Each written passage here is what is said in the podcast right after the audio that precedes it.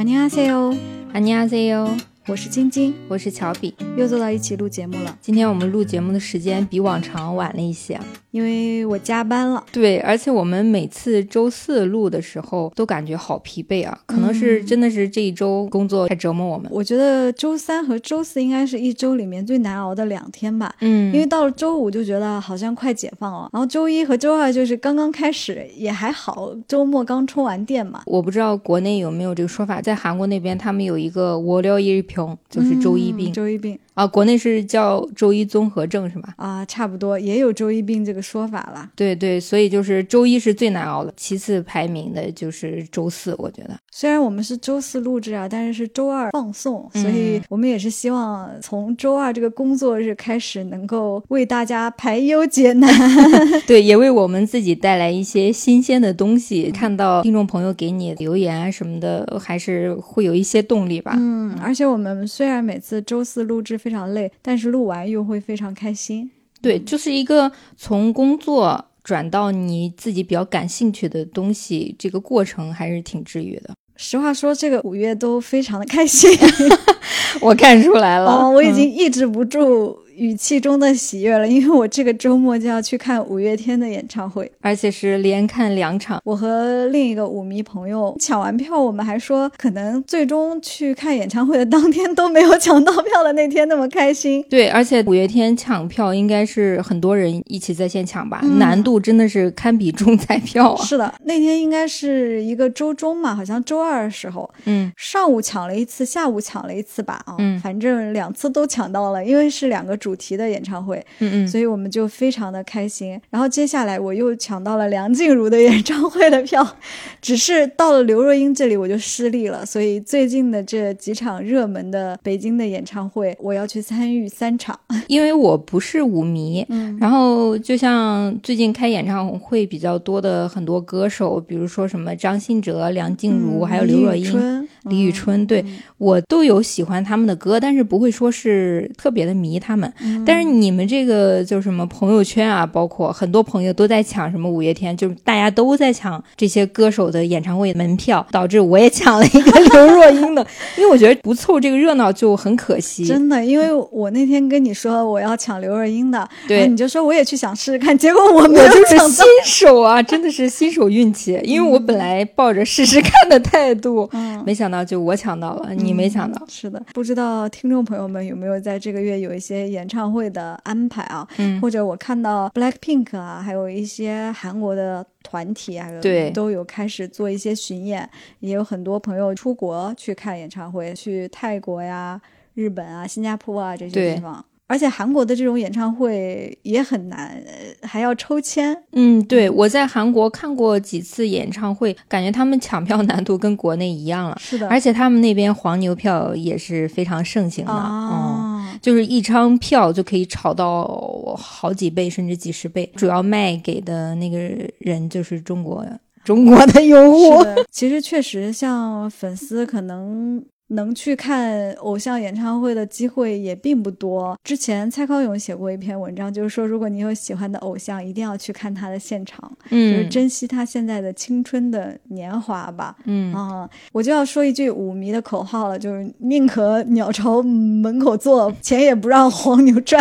对我们录播客的这天，五月天的门票不是又加售了一场？嗯，对对对，今天中午十一点的时候又有一些回流的票，就。我们推测啊，有可能是黄牛的回流票，但这个信息并不准确，因为大麦官方是说有一些可能以前觉得有遮挡的部分又清出来了一些新的票，嗯，但是众说纷纭。总之，能够让更多舞迷朋友原价买到票，还是挺值得高兴的吧？对，而且我觉得这算是一种进步了。嗯，我记得很夸张的是，我当时在韩国那会儿还没有疫情嘛，嗯，有一个中国的朋友他来看 Big Bang 的演唱会。嗯，他买的门票差不多要一万多，你能想象这个价格吗？这么贵，几年前，而且是对几年前，但是几年前 Big Bang 就是他们成员还没出世的时候，确实是火爆全球。嗯嗯，所以他那个票就是全靠黄牛倒卖。唉，但是看到五月天抢票的这个经历啊，身边很多朋友其实大家都在抵制黄牛，也一定程度上是种进步吧。是的，我希望大家都能抵制黄牛啊，这样子的话赚的是自己嘛。当然，更好的是原价买到官方出售的票嘛。嗯，其实舞迷也算是比较团结的群体吧。但据我所知，其实之前我也是苏打绿的粉丝，曾经也是因为抵制黄牛，后来就是回流了很多票，又回到了粉丝的手里。这都是比较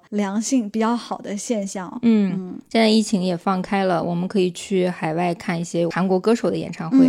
我今天还跟一个韩国朋友聊，他说他最近在办。来中国的签证，说韩国最近来中国加了一道录入指纹的流程，导致他们办签证多了差不多一到两周的工作日，相当于他们办一个签证下来要小一个月。嗯，我们现在出国是不是没有什么额外的要求了？之前不是还要疫苗什么的？对，现在都没有。我们去韩国其实要比韩国人来中国简单一些。对，但是前阵子大家也知道中韩关系出了一些问题嘛，就是签证这块有一些限制。但是现在两边都放开了，对对。最近我也有韩国朋友来中国，他那天说他来中国了，我说你在哪儿呢？他说在信阳，我只能说真的是我一个没想到的旅游目的地。这就要引到我们今天要说的话题了啊！我当时在想，哎，信阳有什么好玩的？我估计他可能是来爬山的，因为可能有百分之九十的韩国人都很爱爬山嘛。对，我当时就问他，我说你是来爬山的吗？他说，呃，我是来喝信阳毛尖的。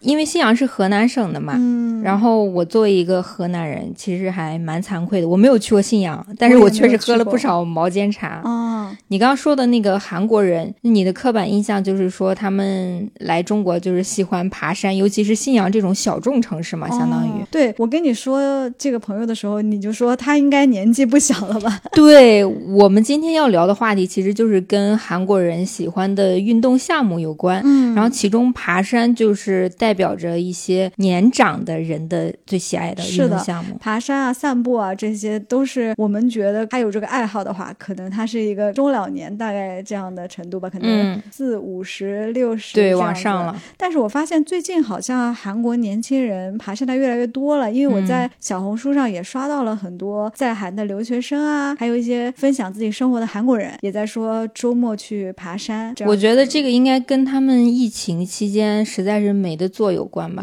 你爬山的话，人流又不是特别的多，然后其次就是他们最近在推崇一些跟健康相关的，比如说热门话题什么的，你可以看很多综艺里面都有爬山这个项目，比如说新年去爬山啊，什么节日去爬山啊，就是有意往健康的生活方式那边引导。我们这儿提到爬山，可能就会想到隐秘的角落吧。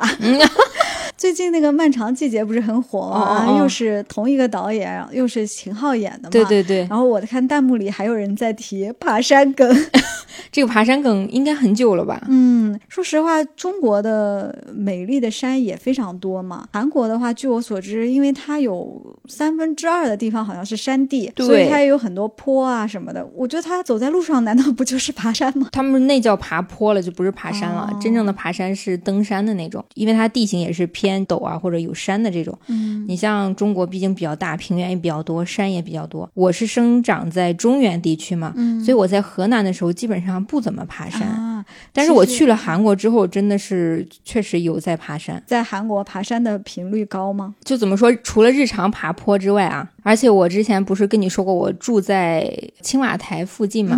青瓦台附近就是一个山，就是相当于我每次回家就是爬一个小山坡。因为我经常在韩剧里面也看到这种爬山的场景啊，就是有些乌塔房，它在那个坡上看着，其实每天就像要爬山回家。对，它不是爬山，那只是爬坡。真正的爬山就是需要你穿比较专业的装备去爬的那种。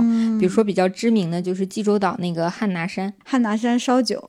你只记得喝的，还有国内的汉拿山的餐厅。对，其实韩国的山很多，但是你如果在这些节目聊的比较细的话，那就没完没了。嗯，我觉得如果有机会的话，我们可以专门聊一期爬山的节目。到时候大家想去韩国旅游，喜欢爬山的朋友也可以去登登山啊什么的。对，而且我发现韩国人就爬山而言，中老年人去的比较多嘛。嗯，我回国之后参加过几次国内的徒步或者是爬山。这种活动发现大部分都是年轻人呢。哦，对你说到这，我刚正准备说，我们不是有一个共同的朋友，就特别爱爬山嘛。嗯，之前天气好，他还爬出了滑膜炎。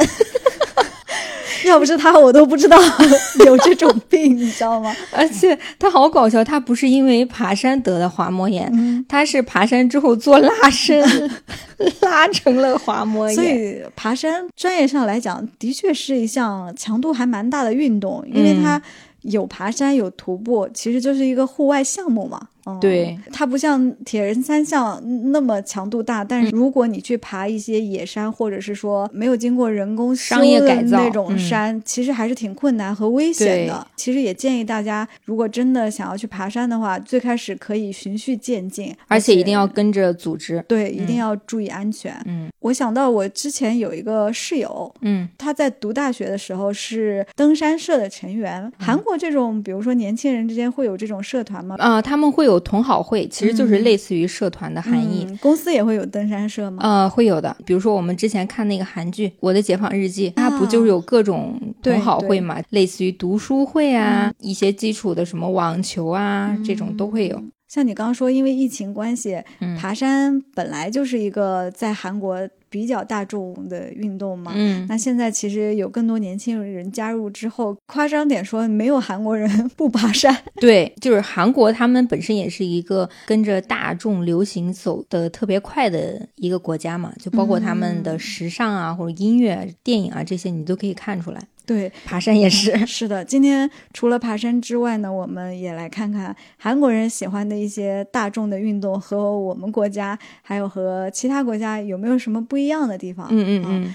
那我就要提名一项很早之前就很好奇为什么韩国人这么热衷的一项运动——保龄球。保龄球啊，嗯，因为保龄球，我记得之前是在国内流行过一阵子，我爸妈都很喜欢。但是呢，流行一阵子之后。就没有那么火了。虽然现在还有一些保龄球馆啊，但是年轻人啊好像没有这种热情了。可能有一些喜欢保龄的中年人还在做这项运动。其实保龄球在韩国算是一个比较年轻化的日常的运动了。对，它倒不是说特别火。嗯嗯，它有点类似于，比如说我们吃完饭，像我们这个八零后、九零后会去 K 歌，就是类似于那种日常活动，但不是说是一种国民爱好的那种运动。就是想不起来做什么的时候，可以去做保就是娱乐消遣的那种项目啊。如果类比成 K 歌的话，我倒觉得好像可以理解啊。但是我们国内的年轻人应该 K 歌的频率还是比。保龄球这种要高一些吧，保龄球好像就是特别想玩的时候想去试一试，有点像国内很多年轻人，尤其是男生喜欢玩桌球一样。韩国有人玩桌球吗？啊，韩国也玩桌球，但是他们的计分规则可能跟咱们不太一样，而且他们玩台球的频率甚至还不如保龄球。嗯，我觉得应该也是不如，因为确实没在韩剧里看到过。这种打桌球的场景吧，嗯。嗯，我现在作为一个没有长期在韩国生活的人啊，我对于韩国人喜欢的运动和这个爱好都来自于韩剧或者韩综，嗯嗯，所以我能列举出来的，除了爬山、保龄球以外，可能就是棒球，因为有棒球大联盟嘛，而且感觉他们追棒球有点像日本的那种热情吧，嗯，像棒球比赛他们也都会看。嗯，在那个《请回答》系列里面也有棒球手这样的角色嘛，嗯嗯，而且可能是因为编剧啊和导演啊都是棒球的粉丝，所以我也会觉得好像棒球是韩国的一个国民关注度比较高的运动。嗯，除了棒球以外，足球像这样可能是更关心赛事，但是并不是说真的好像国民会自己去踢足球啊，不像那种南美啊、巴西这种国家可能从小就踢足球。我注意到的运动可能就这些，然后近几年。年，我发现有很多韩国朋友在玩高尔夫，嗯，这个也是让我觉得很神奇的偏贵族的运动吧，在我看来。其实你刚说的那些，大部分都是通过韩国综艺或者是电影电视剧看到的嘛。但是你看到的基本上就是韩国人经常会玩的这些，嗯，因为它韩圈文化的输出告诉你的就是他们日常生活当中的表现，嗯，像你刚说的高尔夫、网球，嗯，确实在韩国，尤其是年轻人偏中年的这个，嗯，他们是比较流行的。因为你知道韩国人喜欢，也不能说是韩国人喜欢，就是他们更喜欢有头有脸的那种东西。嗯。啊，高尔夫它本身就是一个花钱比较高的项目，但这种运动听起来就不是所有人都玩得起嘛。呃，是，但是你知道韩国人整体的收入水平其实是偏高的嘛？嗯，他们拿那个钱去投资自己，其实是。愿意花这个成本的高尔夫，一旦你会打，朋友圈其实就起来了嘛。嗯嗯，那他们打高尔夫是室外的还是室内的？室内的，有钱人都是室外，像咱们这些普通的社畜啊，工薪一族、中产以下吧，他们基本上都会玩室内，因为成本会比室外便宜很多。嗯，这个我不知道听众朋友什么感受啊？我最近发现国内室内高尔夫也有点起来的意思。光我生活的这个周围啊，嗯，大概至少有三家室内高尔夫，我就觉得挺意外的。我到现在还没有去尝试过，因为我一直说咱们什么时候可以去玩一下室内高尔夫。对对，我有另一个朋友去过，就是现在这种室内高尔夫球馆，基本上一次体验大概是两百多。嗯，这样子的水平，那真的很便宜了。嗯，如果你要是去做什么一对一教学，我估计可能也就两三百，可能后续你要提升的话会贵一些。但是印象来说，比我知道的网球课还是便宜一些，因为网球课我身边朋友去上的，可能基本上都是七八百起的这样。对，这就是韩国跟国内的不同。国内我觉得可能因为高尔夫暂时兴起，就刚刚兴起，嗯，学的人没有那么多，那他。可能刚开始需要吸引一批新用户，所以它的价格成本可能保持比较低，而且它的设备可能就没有那么专业，因为消费人群都是一些就是咱们这些普通上班族。但是韩国那边高尔夫，无论从它的设备还是从它的私教。都很贵，而且年轻人愿意为他花钱啊！我想起了《黑暗荣耀》载俊家的 高尔夫球场，还不是什么人都可以入会。如果你在跟你的朋友聊天的时候，他问你最近在干什么呀？因为韩国人不会让自己的时间浪费，你知道他们很卷的，他们特别在乎这个时间的利用。对，所以他们要么就是学习考资格证，或者是报班儿。啊，要么就是培养一些兴趣爱好，其中高尔夫就是一个比较能拿上台面来说的一种高级运动。嗯嗯，当然我们这里说的是大多数韩国人啊，并不是说每个韩国人啊，那肯定都是这样追求这个。我的意思就是说，有一定收入，嗯，然后且这个收入比较稳定的一些上班族。嗯嗯，我其实是担心回头又加深了大家对韩国的一些刻板印象嘛。我只是说，可能我们观察到的身边的大多数人，或者是从新闻里和从其他地方听到的这些消息是这样子的啊，具体是什么样，大家可以自己去感受和判断。包括看很多韩综都能看到类似的场景啊，就是大家怎么着就相约去一个高尔夫球场，而且都是室外的，在那儿打啊，看谁的技术好。说到这儿，我还错过了一次室外高尔夫球场的体验机会，因为之前在的一个互联网公司。那个公司的老板是一个知名高尔夫球爱好者。我说到这，我觉得应该很多人知道是谁了。当时我们就因为大老板喜欢高尔夫球，于是组织了一次 TB。嗯，这次 TB 就是说去体验一下高尔夫球的课。我忘了我那次为什么不去了，反正有一些别的事儿还是什么的吧。夏天的时候，嗯。后来同事们回来就说那个体验有多好啊什么的啊，是室外的啊。他们的那个体验课其实就是站在那儿打几球。啊，我以为还是会有那种球童啊，然后有那车，就是教学教你怎么样发球、打第一杆什么那种。他那种室外有在草坪上直接走来走去的那种，然后还有那种就是你就站在那儿就打，嗯，就是不用走下去。对，就是站在那儿打。啊。那我知道了，就是电视剧里也经常看到，不是有一排人对对对对，往外打吗？嗯，同事回来就说啊，没想到高尔夫还挺难的，他的姿势要求很高嘛，你得什么发力点，然后发力点对，就是你的那个挥杆的是手臂的那个力度啊什么的都很讲究。嗯，然后我说啊，这下你们可体会到大老板的那种爱好是什么了吧？是跟我们不一样。是的，而且我们不是经常在一些影视剧里看到真正的那种 老板喜欢高尔夫球的，都会在办公室里弄一个那种练习。对，有的还会有一个就是小滑杆什么的，有有洞啊什么的。说到这儿，我想起来之前看那个姜思达采访黄觉的一期 DV 计划，黄觉在自己家的后院也弄了一个高尔夫球 那种练习的。我就想说，哎呀，中产果然不一样，人家的爱好现在都已经是高尔夫了。啊！我到现在只在任天堂的 NS Sports 里面玩过高尔夫。我还就此问了一下我的韩国朋友，嗯，因为自从疫情之后我没有去韩国，我的大部分的热点啊资讯都是从他口中听出来的。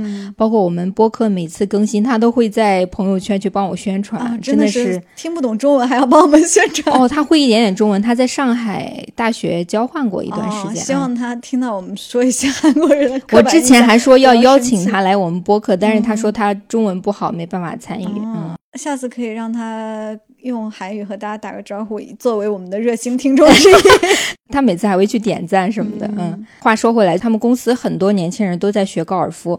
那么这个时候，他也觉得自己不能闲着，他就去学了高尔夫，费用直接就花了很多钱。我就问了一下大概的这个金额。首先，光这个装备费用，就是从球杆到他的服装，花了差不多大概两百到三百韩币。两百到三百万吧。两百到三百万啊！你刚刚说两百到三百，我想说两百到三百两块钱吗？啊，我那个万就没有加。两百到三百万的话。差不多人民币是哦小两万哦，嗯，这只是装备费用。如果这个时候你再请私教的话，就差不多又是一百万到两百万，一整套下来差不多要便宜来说就是三百万四百万这样子，就是两三万。它是在首尔对吧？对，在首尔，而且是室内的那种。这一整个课程下来，估计也就撑死两三个月吧。嗯，所以成本是非常高的。我想到还有另一个运动，成本也很高。嗯，滑雪。不知道韩国年轻人啊，或者韩国的大众喜不喜欢滑雪？当然喜欢啦！你记不记得《黑暗荣耀》？滑雪是他们必备，因为他们本身就是下雪，感觉比北京下的要多呀。滑雪真的是在哪个国家啊都有喜欢的，因为它有点极限运动。嗯，讲到《老友记》里面有一集是 Rachel，她刚从这个富家女变成平民女啊，破产。就有一年圣诞节，她就说她一定要回去滑雪啊，咻咻。其他人其实都没有这个爱好，就是因为他家里是条件比较好，是有钱人。当然，现在滑雪啊、高尔夫这些其实越来越平民化了，因为以前其实我们都很难接触到这种运动。虽然我只在任天堂 Sports 里面玩过这个高尔夫和保龄球啊，但保龄球线下也有玩过，但是高尔夫是到现在真的没有玩过。我在玩这个线上游戏的时候就注意到很多韩国人。当然，高尔夫也有一些日本人，但是保龄球，我必须说，这个 NS Sports 让我觉得这个韩国人对保龄球的爱啊，就是我每一次打保龄球，因为我现在的那个职业段位也不是很高，因为他最高打比赛是到 A 级，嗯，然后我是大概 C 这样子的水平。我每次去打第一名必是韩国人，他们就相当于国民消遣运动嘛，所以可能打的整体会比咱高一些。国内保龄球也经常打吧，只不过是因为你可能之前没有太怎么接触过。刚刚说我小时候其实流行过一阵嘛，我老是陪我爸妈去打，但是后来就不怎么打了。而且那段时间流行的时候是很多人去看保龄球比赛的哦。然后我上一次不是我们一起去打过保龄球吗？对我当时还看。看到旁边一个姐姐，应该也算是中青年吧，嗯，她看起来也是很专业的那种动作，一看就是好像参加了某一个什么爱好者队，或者是说有在比赛啊这样子的情况。就是她下手很准又稳，然后她的击球的概率也比较高。但可能是因为我身边就确实没有那么多人在经常去打保龄球，可能他不跟 KTV 这种一样，会觉得会频繁一些吧。嗯嗯嗯，还有一个就是你刚。说的国内的网球，可能它的体验费用要远远高于高尔夫嘛。嗯，但是韩国是恰恰相反的，因为高尔夫它的装备主要是韩国人讲究衣着的这种审美嘛，然后他们买东西肯定不会买什么淘宝这种平替，他们一定要买牌子，嗯，所以整体费用比较高。相对于高尔夫的话，网球他们觉得稍微便宜一点，所以网球也是韩国年轻人会喜欢的一个运动项目。嗯，你说到这个装备的费用啊，其实网球这个装备在国内也很贵，嗯，就是说网球拍哈，如果你真的要自己。玩网球的话，网球拍啊，到网球服装，其实都不是很便宜。嗯，网球它贵最大的原因，我觉得是场地费，因为没有很多专业的网球场。如果你要去报体验课或者是报私教的话，你那个钱其实除了付的是教练的钱以外，还有场地的费用。嗯，所以我其实一直下定不了决心去学网球，因为我感觉投入成本又很高。嗯，而且我感觉我的胳膊应该是。不太行啊，我不如去打打羽毛球。然后我发现国内其实挺多年轻人喜欢打羽毛球的，但似乎韩国就没有那么多人打羽毛球。啊，我在韩国其实也参加过他们的羽毛球社团，也不是社团，就是同好会嘛。这个同好会特别搞笑，是中国留学生创建的，里面会有零星的几个韩国人，基本上都是以夫妻为单位。或者是年长的大叔，你就可以看出来他们的水平是有的，绝对不是说菜鸟水平，但是人数的数量绝对是不如中国人的。嗯，因为羽毛球对我们来说可能成本就低很多，我觉得羽毛球对中国人来说有一点像国民运动了，和乒乓球差不多。对，而且。羽毛球比乒乓球甚至更容易上手，我觉得经常就是在楼下就打起来了。对，嗯，在小区里啊什么的，也不需要专业的场地。是的，乒乓球还要一个台子呢。对对。但是中国很多公园啊都有乒乓球台嘛，我们小学啊、初中其实都有，当然是一个国民运动了。我估计韩国应该对乒乓球就没有那么。羽毛球都比较少，更别说乒乓球了。本身乒乓球就是算是中国的比较擅长的那个运动。韩国他们不怎么玩乒乓球。我记得我上大学的时候，有一个特别好的体育学科的女生同学，她是之前在国内做过一段时间的乒乓球选手，但是后来从国家队落选了，她就去韩国上了大学。本身韩国体育学科这个上下前辈后辈这个制度就特别严格。我每次跟她走在一起。都是会被行九十度鞠躬礼的那种，因为他的后辈会管他松贝尼马尼阿塞哟。就这种特别大声的这种致敬啊，跟他在一起特别有面儿。有一天他就跟我说：“他说我们今年期末考试了。”我说：“你考的怎么样？”他说：“不是我考的怎么样，是我考别人。”我说：“啊，你考什么？”他说：“我们有一个考试的项目，就是跟我比乒乓球，然后赢了我三个球就算及格。他的水平可能在国内不是特别好，但是在韩国乒乓球水平就是无人能敌的那种，就最起码在我们学校那边。所以韩国人是真的不怎么打乒乓球。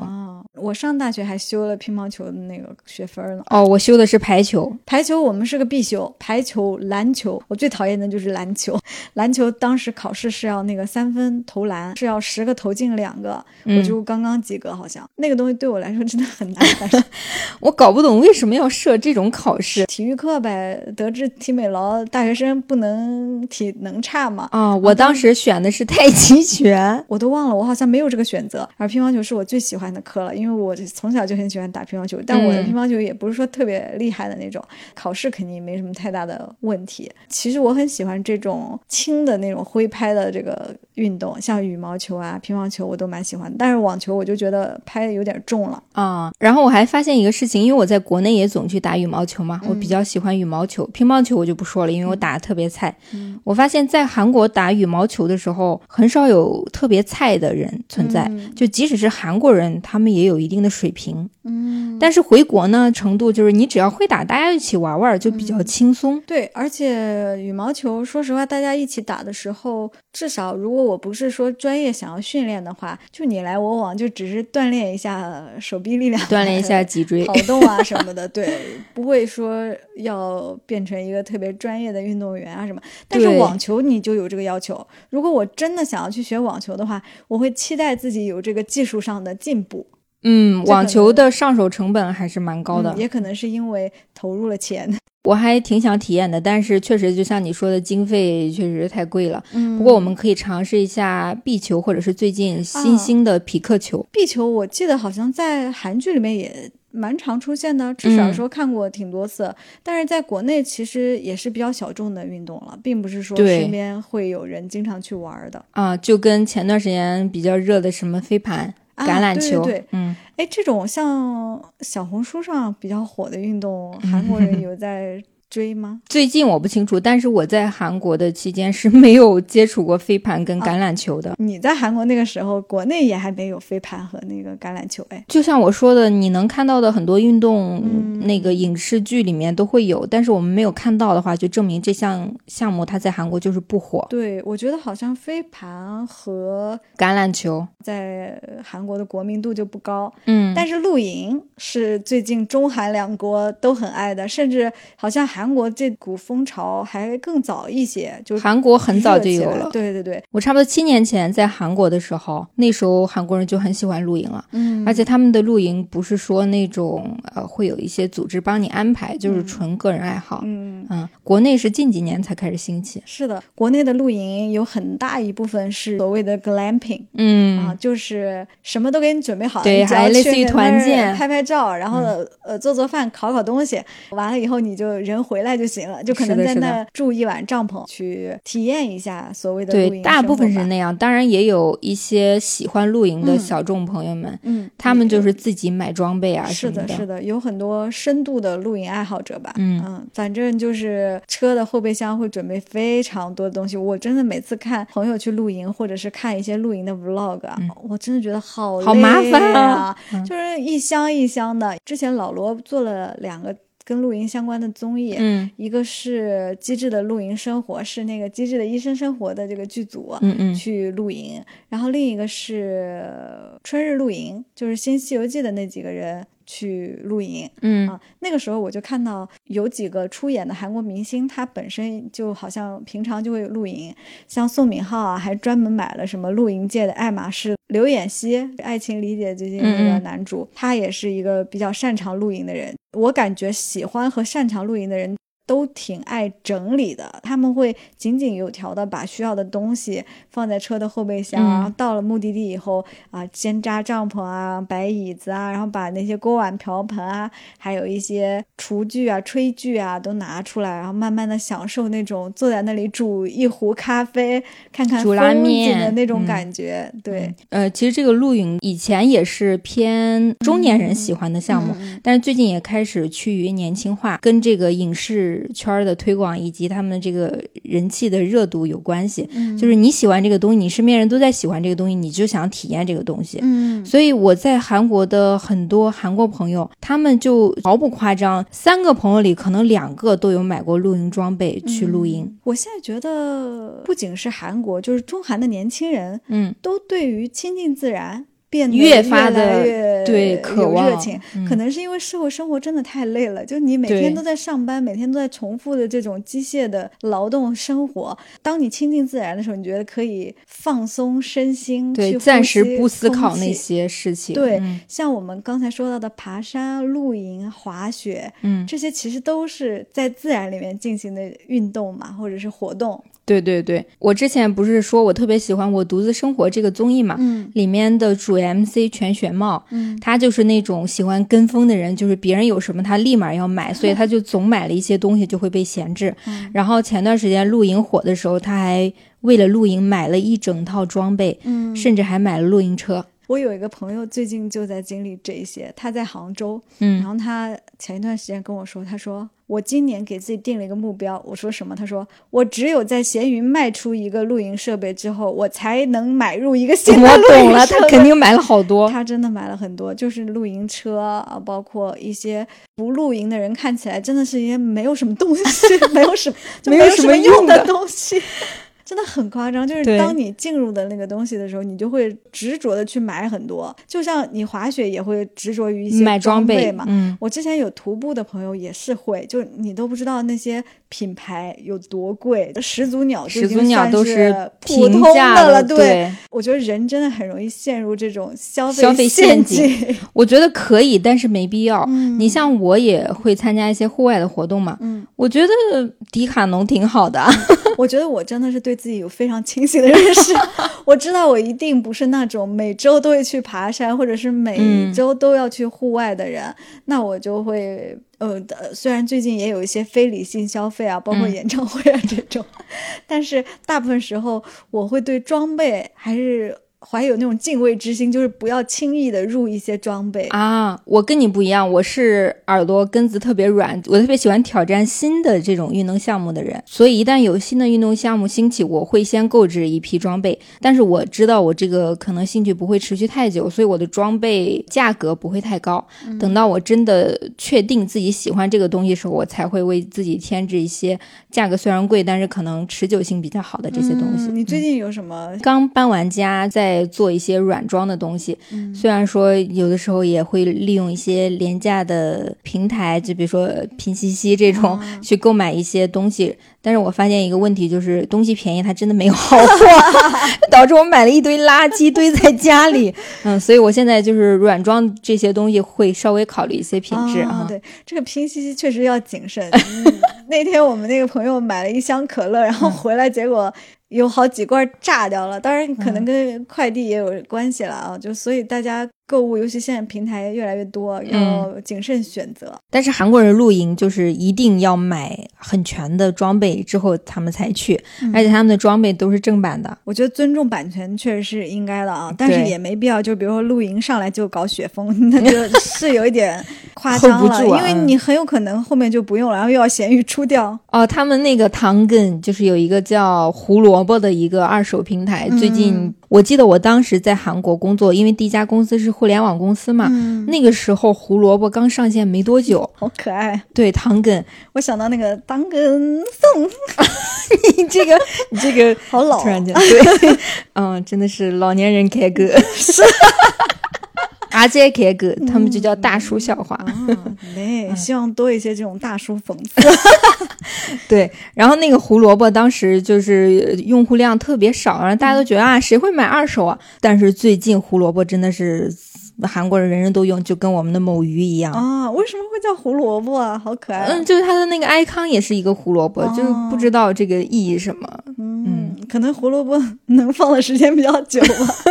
不知道，反正二手交易真的是现在嗯变成韩国跟中国都特别主流的一种交易方式。韩国人一般会交易什么样的二手东西啊？也跟国内一样吗？对，各种都有，生活用品什么的都会有，就包括野营的这一种。就是买了用不了的这种二手回收也是有的。对，刚刚说韩国综艺在做露营嘛，其实国内最近也做了露营的综艺，叫《一起露营》吧。但我没有特别仔细的看，好像是魏大勋还有陈伟霆他们一起，又是流量男明星，但是好像还有脱口秀明星，像赵小慧啊这样子。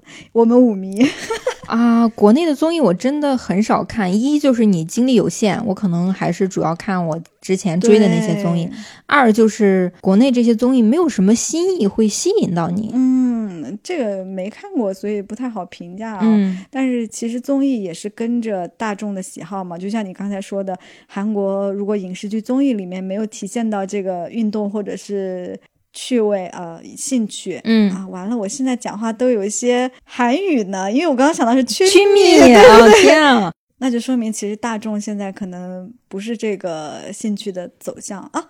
我突然又想到了一个国内年轻人的那个运动啊，嗯，滑板、路冲。滑板、路冲应该都有吧？你能想到运动，韩国都有，因为韩国人不闲着，他们就喜欢各种学东西。但是至于是不是大众的那种主流，就不一定了。像滑板，我之前在我独自生活里，他们有采访过一个演员小姐姐，她就是专门去学这种。滑板。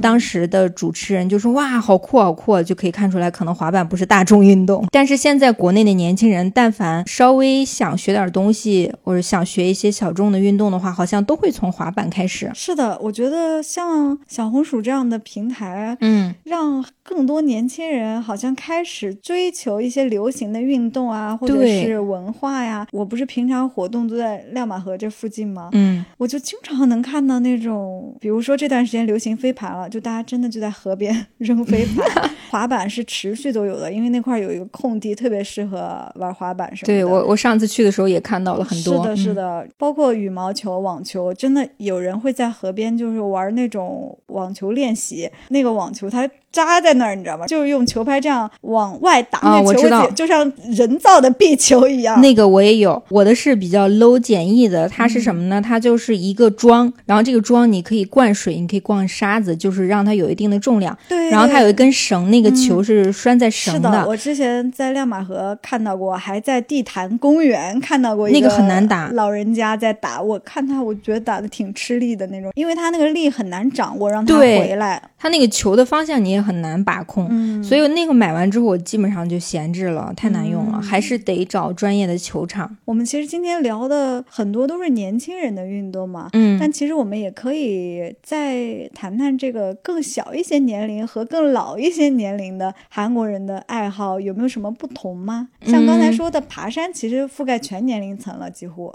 对，就是十岁到二十岁之间的这类青年人，他们最多的，比如说看电视啊，会学一些现代的舞蹈，嗯，因为他们 K-pop 文化特别流行。韩国人人均会跳舞，对，基本上都会有舞社，就是学 K-pop 的这种舞蹈班。嗯，还有一个就是打游戏，这个毋庸置疑了。包括国内现在小朋友啊、青年的人都喜欢打游戏嘛。他们打什么类型？手游，手游是最近兴起的嘛？最近这几年手机发展比较快，会兴起。之前就是 PC 端的 MOBA 类的那种，在韩国也很火啊。对，我想起来了，因为殷志源 啊，殷志源真的是他做了一个 YouTube 频道叫 Game G One，打游戏的直播。嗯，但他是真的是老一代的游戏玩家，所以他玩的就是魔兽。还有星际争霸，他和龟贤不是都很喜欢？对，因为我我也是他们那个年纪了解的游戏种类，就是他们喜欢玩的。还有金希澈也是个游戏是的，是的，是的。但是我不知道他们对这种 Switch 啊、这种 PS 啊的游戏。啊，不过基万之前有直播过去年特别火的那个《艾尔登法环》。嗯，当然他也直播过跑跑卡丁车这种，在韩国。对这个，我玩跑跑卡丁车的时候，碰到很多真的碰到很多韩国人。我就是在腾讯的服务器。上的那个游戏，你知道吗？因为我的跑跑卡丁车段位还算蛮高的了。哎，不对，腾讯世界会有全球的服务区吗？没有，一定是在中国的韩国人。其实现在玩跑跑卡丁车的已经不多了，很少了，只有老年人和韩国人。也有可能是我们中老年，然后再加上韩国的中老年，可能这个里面已经没有年轻人了。你知道吗？对对对。当时加了一个韩国好友。他真的是几乎我的好友圈最快速度，永远是他，而且他是那种断层最高的那种。比如说，可能我有的一圈要跑一分四十秒什么的，他都是一分十秒，就这种差距非常大。嗯，对，说到这儿，我也想到韩国人是喜欢这个的。对，当然游戏它肯定不算是运动项目，就是说他们业余时间都干的这个项目嘛。嗯然后还有一个是刚进入大学的时候，会有一个类似于去参加社会活动的，类似于这种去农村啊帮忙收割农作物，或者是去养老院照看老年人什么的。我想起来之前刷到说有人在社会活动中遇到了这个换乘恋爱之前的一个男嘉宾，哦，就说他很有爱心，说他每年都会去。做这样的事情，包括我们之前聊李孝利，不是也经常做这种什么对流浪狗啊，还有这些救助服务。他们就是基本上是从大学会有一些项目，学校组织你，或者是他们的一些呃社团会组织你去参加。那其实国内大学里也有很多这种嘛。嗯嗯。但国内好像不是说那种普及的，说现在我们普通人也要每周去做一些这样子的活动啊，感觉他们在这些宣传方面做的还是挺不错的。对，还有一个我不得不说是他们。会定期举行一些学习班，当然这个可能就面对于大学的这批朋友了，他们就会组织各种各样的学习班。我当时参加过一个类似于读书会的那种，嗯，他们真的很爱学习，而且很喜欢聚在一起学习，对，互相帮助吧。就像之前我们看那个柔美。他不是去参加写作培训班吗？嗯其实我是感觉身边的人，就是我们这个圈子或者我们这个年龄层，其实很少会有人说去特别报一个班或怎么样。嗯但是我最近有发现，大家到了这个中年危机接近这个阶段，也是很想学东西的。比如说我学语言，可能也是一种表现。嗯我身边现在有朋友不会游泳，去学游泳，然后都想通过一个技能来产生一种成就感，嗯同时也是一种丰富生活的方式。对，而且到了我们这个年纪，稍微有一定稳定收入的话，你可以自己支配自己的时嗯间跟金钱。些对，以前没机会学的东西，是的是的我还报过钢琴班呢，没有坚持下来。我记得我当时在韩国的时候，刚拿薪水嘛，觉得钱很多，就开始各种跟着韩国人报班，报过吉他班，嗯包括我的游泳也是在韩国学的，还参加各种活动，羽毛球活动啊，爬山活动啊，当然更多参加是酒局了。因为性格比较开朗嘛，其实你嗯回来也没太闲着。啊，对我是那种计划派，我希望把自己时间安排的比较，合理。是的，你也挺有韩国的，这个可能是在那边生活久，你不自觉的会被影响到。嗯其实我觉得挺好的，有点现充嘛。嗯嗯，比有如说我要现在充分利用起来我的周末，我要好好享受这些，我要学点东西啊，玩点东西啊。因为我现在有一种感觉，就是一旦这个周末我没有任何安排，或者是没有给自己做一些规划的话，我觉得我时间被浪费，我会有一种罪恶感。嗯，我已经过了那个时候，我会有一种享受感。我说我今天就在家玩游戏和喝奶茶。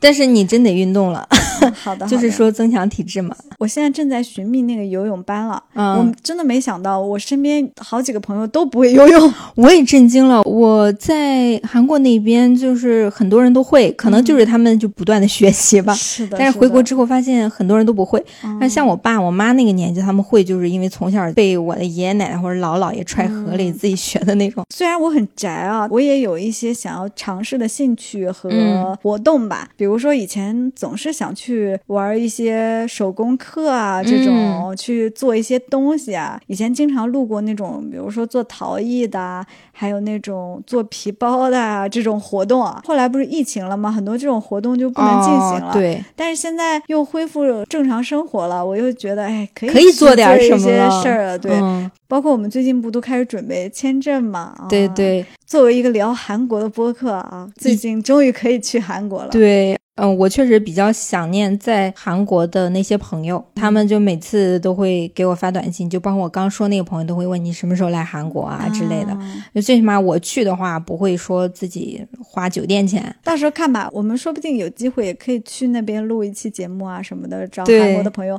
就让韩国朋友在旁边听吧，听不懂就算了。哦，我那个朋友他最近入职了在韩国的一家中国广告公司，他跟我分享了一下他最近的工作经历。他说特别有意思，他们开会的时候是用英语开会的，嗯，因为大部分员工都是中国人且不会韩语。那我也可以去做他们公司的员工呀。但是你韩语不好啊。哎，你不是说他们不会韩语吗？他们这些员工都是中国公司派去韩国驻韩的员工，哦然后他们在本地招的就是需要你懂韩语、懂中文的。哦啊，那我只能入职这个对你入职中国公司，然后被派过去，这种待遇是非常好的。哦，那不就像现在差不多？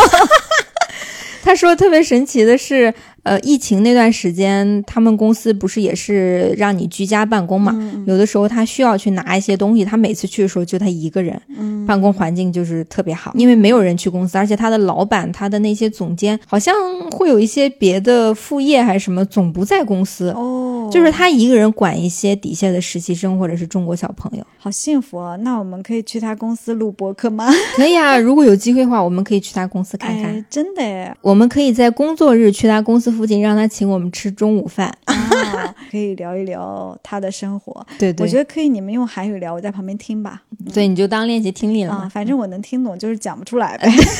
哦，我可以跟他讲英文，就像他在公司开会一样。啊，对啊，我真的是佩服这个韩国人学习能力。他说他最近在学英语，找一个 app 里头的菲律宾老师啊，啊价格特别的便宜。对对对，之前我们不是有另一个韩国朋友也说嗯在上外教课嘛，他好像挺喜欢上外教课的。是，然后我这个朋友同时呢，他还有一个兴趣，他的高尔夫因为实在是太昂贵，他放弃了，然后他又发展了一个新的爱好，就是书法。这个在韩国年轻人当中是有一定群体，但是确实也比较小众。书法就是毛笔字，就是毛笔字，他们叫 soye，叫书哦写。它书写呢不是汉字就是韩语。嗯，韩语也能谈得上书写吗？对，就是嗯，我当时就在想、哦啊，我说你还会写汉字啊？后来他给我发他自己写的，其实就是韩语。但是韩语能有什么书法给？我不是不尊重他这个呃 文字啊，呃，就是，但是、呃中文才能。但是我看他写的就还行。啊，就是你你说他古香古色吧，他又有现代韩语的这个元素在里头，就是用那个毛笔写韩国字，啊对呃不是嗯韩国字，是那个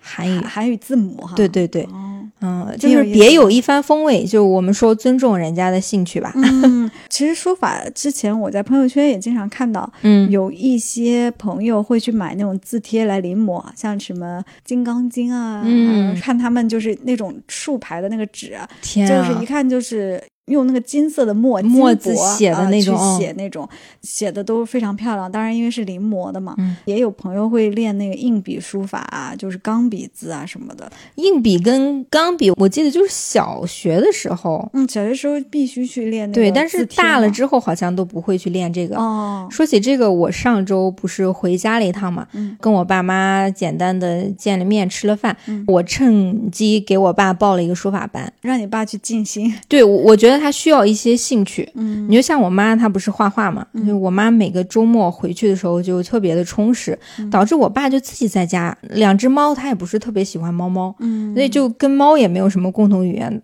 然后我们他的孩子们就有自己的生活，嗯就很孤独。对，我觉得其实兴趣对一个人来说特别重要。我们今天嗯聊了一整期韩国人的兴趣啊，还有我们身边的人中国人的兴趣啊。嗯，其实兴趣是我们认识自己，还有我们自我成长的一种方式和对管道。嗯就是可能你会花一些时间成本或者是金钱成本，嗯但是这个过程我觉得是最重要的。嗯，嗯，我有时候觉得我就是兴趣太多了，但又没有那种特别专专的那种嗯嗯，我觉得看怎么想吧。如果你能从你众多兴趣当中挑一个你能持之以恒的，是最好的。但是大部分人都做不到这种，嗯，因为你每个阶段喜欢的东西不一样嘛。是的，但是如果你没能找到这个比较专一的兴趣，你就享受这个过程就好了，就不要给自己太大压力。但我看到一些信息啊，也有可能是因为我获取信息的渠道没有那么宽，我感觉好像韩国的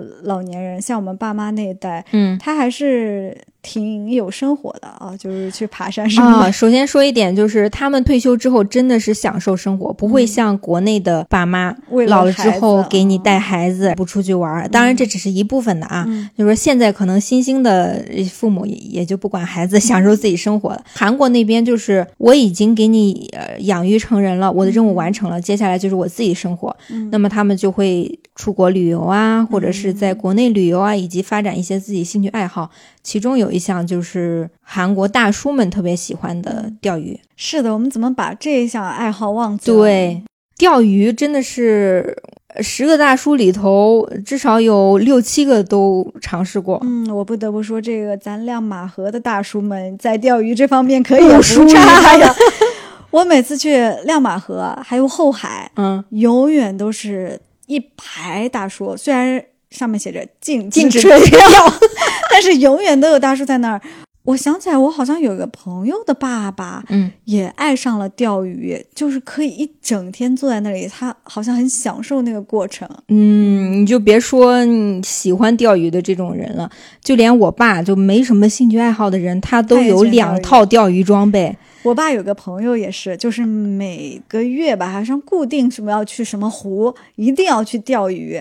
可能因为我不钓鱼，所以我嗯感受不到那个钓鱼的乐趣，或者是那种等待的那个美感吧。我是体会到钓鱼的乐趣，因为韩国那块儿它本身海比较多嘛，嗯嗯，然后你钓鱼的成本不是特别高。夏天的时候呢，钓鱼有一番风味；你冬天的时候它结冰的时候，你冰钓也有一番风味。哦所以韩国像这种庆典都会跟钓鱼有关。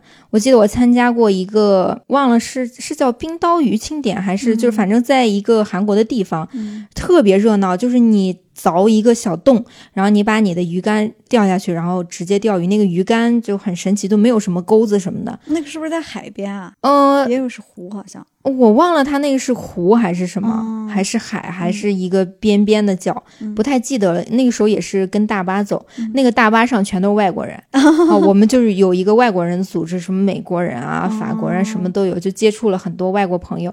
后面我们就一直钓不上去，就看到旁边有卖那个烤肠的，我就把那个烤肠系在那个鱼竿上，钓了三大条。哇！而且钓这个鱼你就特别有成就感，你就拍照啊什么的。他那个鱼可以现场给你宰杀，然后就说：“哎呀，给到给到我们，我们帮你现场做什么的。”等我拿到的时候，就先三小撮，等于说我的鱼可能被他们拿走，他们给我一些农家乐好的，对。但是整体的体验特别好。嗯，说到这个钓鱼，我又只在任天堂的游戏动物森友会当中 上啊，每天都在钓鱼。那个时候玩的时候，因为要收集不同种类的鱼嘛，每天都到海边，就就就就就在那里等那个鱼上来的，然后那个手柄一震动，我就说哇，又有鱼了。我的乐趣都在你真的是 i 人呢，这咱俩完全不一样。就我有喜欢运动，我一定要线下尝试，你就是先线上玩玩。是的，我就线上玩，我就很快乐。对。所以钓鱼真的是中韩共通的一个兴趣爱好。说到这，我又要提到那《新西游记》了。嗯，中间我记得有一集。就是在让他们说这个电视频道，还是说这个钓鱼的种类？他是说了什么海钓，然后湖钓，还有反正是各种。当时我就觉得啊，韩国人对钓鱼还是有很大热情的。嗯。然后中间有一季呢，他们在玩那个游戏，就是说呃，随机换电视台，然后看谁停下来那个画面人最多，谁就赢了啊。然后根叔就提了一个建议，说啊，如果要是谁赢了的话，就让他去那个电视画面那个地方。就比如说，如果你停在了这个排球比赛里面，你就要去那个拍认证照，哎哎之类的。印象很深，就是其他人可能都是正常的几个人什么的，到安宰贤的时候，他就停在了一个那种棒球还不知道是排球比赛现场，就超多人。接下来他就要选他要去的现场拍认证照，就是去认证的那个地方。他当时选了一个频道是一百一十九频道，就随机选了个数字。当时老罗还谁说说，真的是一个很神奇的频道，怎么会选那么后面的频道？感觉不是很常见哈，嗯，一定格到那儿就是一个钓鱼的频道，然后随机的概率都这么高。对，韩国有好几个钓鱼的频道，超级多，海钓一个频道，而且是专门的。对，定格的那个地方就是独岛，然后他就要第二天早上凌晨就要去独岛钓鱼。跟叔说，这个真的不是奖励，是惩罚。他们这个节目的惩罚还有这个规则真的很有意思，很新鲜。你真的应该看看，我反复安利了你许多次。对我其实白天的时候有跟你说过，我好像不太喜欢很多人在一起特别闹的那种综艺，我更喜欢一个人的日常或者是两三个人的日常。但是你不喜欢这种综艺，你可能就是像你这种 I 人，你需要一些艺人世界的这些 叫什么角度。然后我作为一个艺人，我平时就太闹了，我需要一些安静的。自我消化一些时间啊，这下说通了。原来是因为这样，但是我还是要强烈推荐你。我先把那个《地球游戏蹦蹦厅》看了吧。对对对对对，我刚好我已经追完最新的那个第二集了。嗯，对，这季还是挺有趣的，跟之前的风格还是保持了一如既往吵闹以及哈哈哈哈哈的氛围。嗯，他们里面应该大部分人都健身吧？嗯，是的。而且他们跳舞嘛，哎，不过我是发现他们韩国年轻人，像刚才说的，其实很少提到这种桌游啊什么的，好像他们不太很少玩这种。韩国人是一个特别喜欢社交运动的我觉得就是国家。现充，对他们也没有哎，但他们应该有密室吧？要不然怎么会有大逃脱这种节目呢？就是肯定都有，嗯，只不过是在呃影视剧里头可能出现频率不是特别多。像剧本杀啊这种杀人游戏，他们也玩过，之前对肯定都有的，也提到过。我是感觉。中韩不管什么年龄段的人啊，大家兴趣其实都有很多重叠的地方。对，尤其是在这种社会压力比较大的环境下，大家亲近自然，像刚才说的，也是很自然的一个选择吧。而且现在了解世界的渠道途径越来越多，嗯，大家看到别的国家或者年轻人的状态，可能也会被同质化一些吧。嗯，还有一项运动我们没说到，就是冲浪。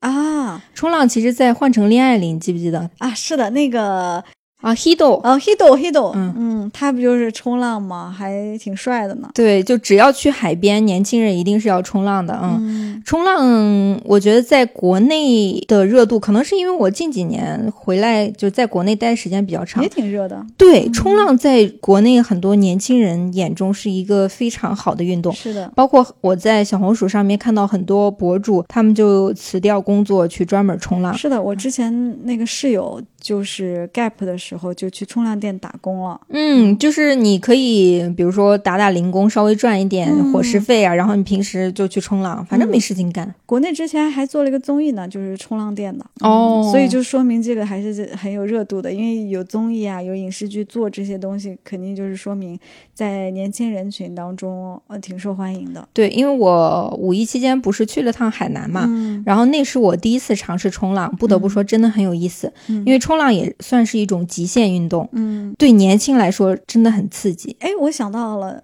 那个《爱的迫降》，嗯跳伞也算是极限运动。啊，跳伞，嗯但是跳伞我感觉像旅游项目了啊，对有点像旅游项目滑翔伞啊，这种都是的。是的，这个我还没有尝试过，但是我有考虑。哎，韩国人爱跑步吗？就是普通的这种。嗯，我感觉没有国内人跑半马、全马这对，种多哎。我我就想说，身边的人开始跑步的人越来越多了。嗯嗯，但是他们骑户外自行车的蛮多的，啊就跟国内一样，所以就是有点相似的地方。嗯嗯，我觉得呃，运动啊、兴趣啊，大家还是有很多相通点的。嗯啊，今天我们其实还有一个大的话题没有聊，就是旅游，其嗯实是一个很共通的兴趣，尤其是疫情之后，其实大家都蠢蠢欲动嘛。对，嗯，这次因为时间关系啊，可能我们没有办法展开聊，但可以说一个挺有意思的，因为我那天看到就是一些韩国博主发的视频哈，嗯我突然发现韩国人喜欢的中国的旅游地和我们喜欢的这个中国的旅游地非常不一样，比如说他们还是很热爱自然。所以张家界这种地方，在他们那边会是特别火热的旅行地。嗯，我有一个比较好奇的点，就是你在韩国的那个时候，会觉得中国人喜欢的韩国的旅游地和韩国人喜欢的韩国旅游地差别会很大吗？比较大的一个差别是中国人去韩国旅游的时候，更多的是讲究吃喝，嗯嗯，韩国人来中国的时候，更多是讲究看嗯，逛，对人文风景嗯。为什么呢？因为中国的饮食，大部分韩国人是不适应的。啊，所以他们对吃的这块儿觉得大部分是不是特别喜欢？当然，最近比如说一些中国饮食的改良传进韩国之后，对韩国人开始慢慢喜欢啊。说起麻辣烫，我看到一个韩网新闻说，现在很多韩国父母在抵制在韩的麻辣烫店，为什么呢？嗯因为小学生就是中毒了，就 小学生天天吵着吃麻辣烫，就导致爸妈会觉得这是垃圾食品，不健康啊啊，就一直在抵制啊。这是题外话。嗯反正就是他们对中国饮食觉得香味有点太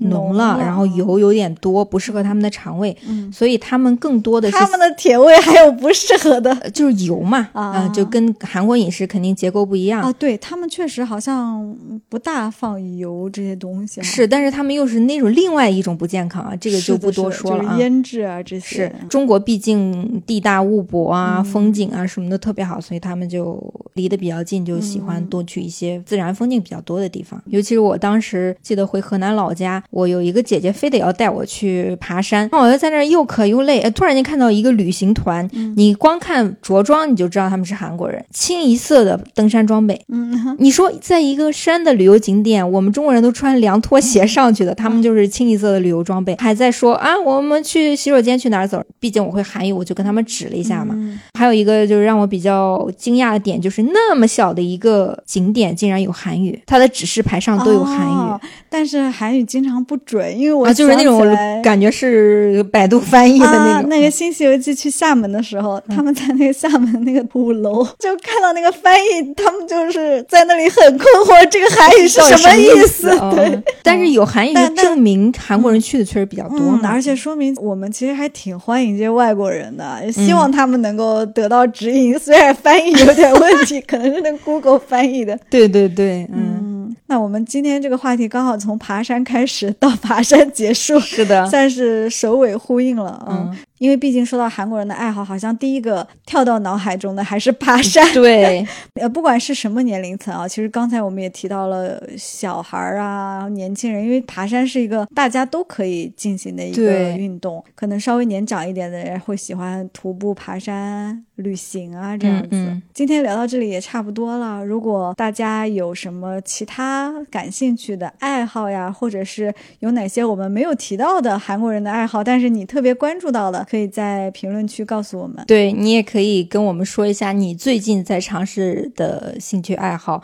以及想推荐我们去做的。因为我肯定是会跃跃欲试的那种，我可能就是说啊，好的，哦，你可能又要去任天堂搜一下 有没有这个运动，有没有这个游戏？什么？之前有朋友说他最近在上那个拳击的课嘛，然后我想说，那我直接去任天堂下一个 fitness。哦天啊，拳击我也尝试过，我的心率直接飙到了一百七。对呀，我想到我其实很怕那种心率加速很快的感觉，但是很爽哎。喜欢运动的人就会喜欢，希望我可以慢慢开始喜欢运动吧。对，然后我们从这周末开始可能会看一些近期上的韩国新综艺，比如说《心动信号四》也上了，我已经开始看了。对，呃，我也开始看了。然后还有《地球游戏蹦蹦厅》，像你刚刚说的，嗯，等到节目完结的时候，我们可能会抽一期单门聊一下。嗯嗯，可能。不需要等到完结吧，等到我们觉得很想聊的时候，就会来跟大家聊一聊。嗯嗯，因为这些都不是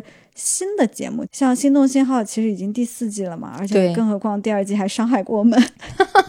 地球蹦蹦游戏厅的话也是第二季了嘛，之前第一季的时候我们节目可能刚开还没多久啊，现在已经第二季了，之前没空聊，其实都可以一起聊一下。嗯，对，等我们签证顺利下来的时候，大家也可以期待一下我们去韩国的特别节目。可能去韩国要到秋天，我们应该会拍一些视频啊什么的啊，到时候看可以放在哪里给大家看看。嗯，因为我们节目做到现在，毕竟时间也没有特别长，所以我们没有单独有一些平台啊，就包括什么小红书啊、B 站啊这些，我们都没有，因为我们会考虑一下我们自己的经历。评论区也一直有朋友问我们有没有粉丝群啊，这些我们现在都暂时没有办法兼顾到这一部分吧，而且因为很多像账号如果开了的话不维护，我们也觉得好像。挺对不起听众的啊，对，而且我其实挺喜欢